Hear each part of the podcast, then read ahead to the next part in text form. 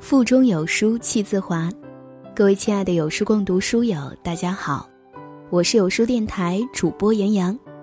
有书共读本周共读的书是《工作前五年决定你一生的财富》。欢迎大家下载有书共读 APP 收听领读。今天要分享的文章是来自小北的《我想你了》。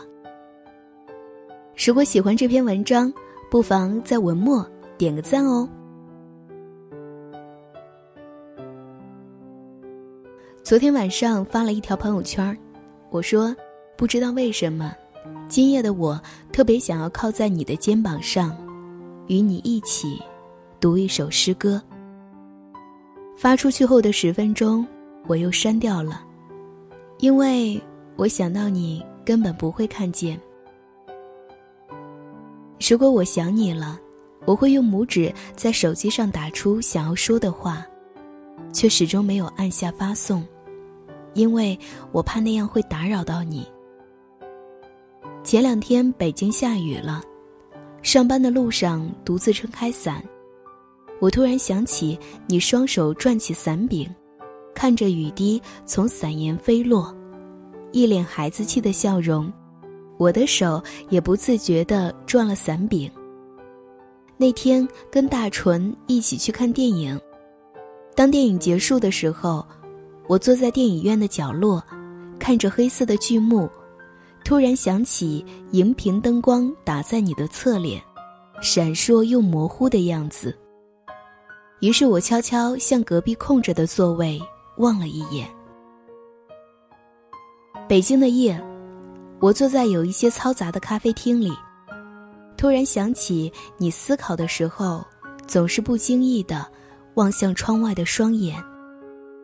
于是我也托腮，假装望向你总是看去的地方，想象着在你脑海里会是一幅怎样的画面呢？当我没有任何想法，当我不经任何大脑分析。当我下意识的去做这些事情的时候，我便知道，我完蛋了。雨滴淅淅沥沥敲打在窗边的时候，只有想你，阴沉沉的天气才会有好转的痕迹。于是我就想你，浑浑噩噩一觉醒来已经是下午，混沌的大脑无法思考。只有想你，才能够让思绪立刻清晰起来。于是我就想你，所有好的情绪在想你的时候，似乎都会变得更好。而情绪不佳的时候，想起你也会得到缓解。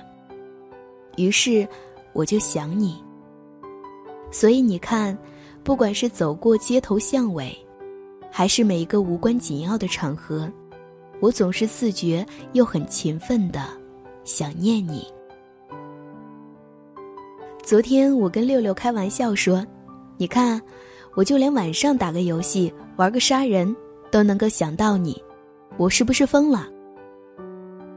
六六说：“大脑是一种让人控制不住的东西，如果你想念的话，就尽情的想吧，没什么不好的。你知道美好是什么吗？”所有的事物在凋零前，最极致的那一刻，就是美好。美好就是当可乐瓶刚开启的时候，泡泡欢腾雀跃；当朝阳的那道光束破云而出；当冬天壁炉里的火焰跳跃不止。所以，在你无时无刻不在想念他的时候，就是一种美好的状态。你有想念一个人的时候吗？那是一种什么样的感觉呢？有人说，想念就像梗在喉咙里的刺，吞不得、吐不出，还咽不下。还有人说，想念就像是一张被攒折皱了的纸，以前平平整整的模样，只能够记在记忆中了。还有人说，想念。大概是想要变成你吧。希望自己有哆啦 A 梦的隐形斗篷，在他的身边，可以时时刻刻的看着他。你慢慢的会变成另一个他，喝他喜欢喝的东西，听他喜欢听的歌，喜欢一切跟他有关的东西，所有能够想象的未来里，也一定是与他有关。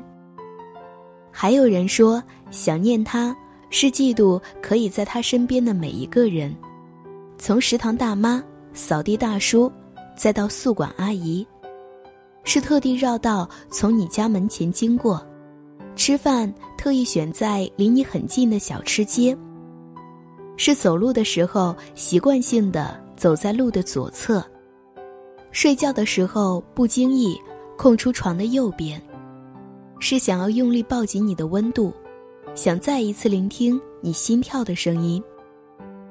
可是，最后我们也还是只能够轻轻哼了哼。那段旋律，在无人的时候，自己悄悄叹出了一口气。当我花三十五分钟的时间写完以上的一切，就代表着我又花了三十五分钟的时间去想念你。而你用了五分钟看到了这里，我能不能想成，就代表着二十四个小时里面，你至少有五分钟是在想念着我呢？于是我很满足的笑了，所以，我愿你想念的人也能够看到这篇文章，也能够花这短暂的五分钟，去想一想你，好吗？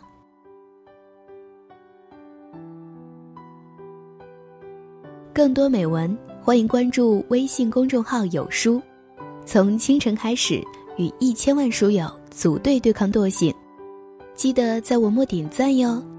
我是杨洋，在美丽的孔孟之乡山东济宁，给您送去问候。